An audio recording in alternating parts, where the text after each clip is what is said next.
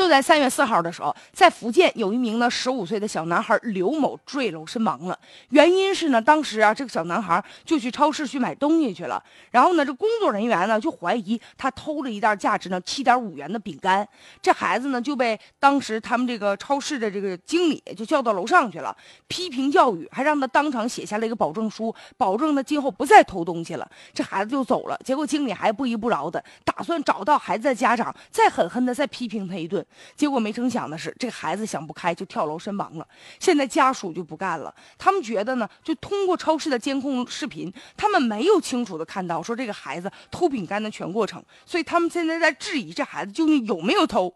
而且让我们觉得扼腕叹息的就是一个十五岁的一个孩子，就因为一个七块五毛钱的一个巧克力饼干，现在已经失去生命了。就是在去年的十二月份，同样也是在超市，也是一袋巧克力的食品，有一个十三岁的甘肃的一个小女孩叫赵静的，她呢当时也被别人认定说她偷东西了，她母亲呢就赶来了，听到这个消息之后勃然大怒啊，然后就扇了她女儿一个耳光，结果这孩子觉得自己自尊心受损呢，从二十四。层窗户跳下身亡了。你看，看似一包饼干能值多少钱，都不到十块钱的东西，现在为什么就大家对这样的一个孩子，有的时候对他们的这个处罚，对他们的这个，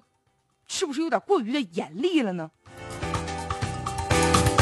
而且对于这个孩子来说，他可能我们定性为偷。不一定是准确的，他可能就是拿了，他也没成想说拿了这个东西，后果大大超出了自己的预期，不但会被教训，会被写保证，可能还要通知家长。更要命的是，对于这个孩子。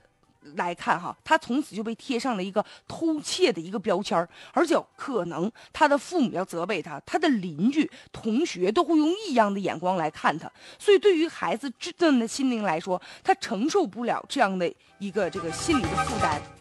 所以其实有的时候，我们对于孩子，即便他真的就是不小心偷了这个东西，我们能不能通常给予他一种这个感化为主？不要说在这么小的时候就让他背负那么多的心理负担，他承受不了的时候，可能就会往往采取一些过激的行为。我记得很多年前哈，曾经有过这样的一个非常非常真实的一个事儿，就是说班级里面要收这个班费，于是呢就在清点的时候，老师发现少了十块钱，老师猜到了可能是哪个同学私拿了，但是这个老师没有说采取任何说立马全班同学啊在这就责骂，嗯劈头盖脸就问你们谁拿钱了？你们你们这么做就是小偷行为，你们以后。长大还得了吗？老师没有这么做，反而呢，老师就说了：“说我估计啊，可能啊，不是咱们同学拿的啊，是哪个同学捡到的，是老师丢了十块钱。这样吧，每一个同学给老师写一封信，也不用写名字，谁捡到这十块钱呢，你就通过信件的方式把这钱还回来就行了。”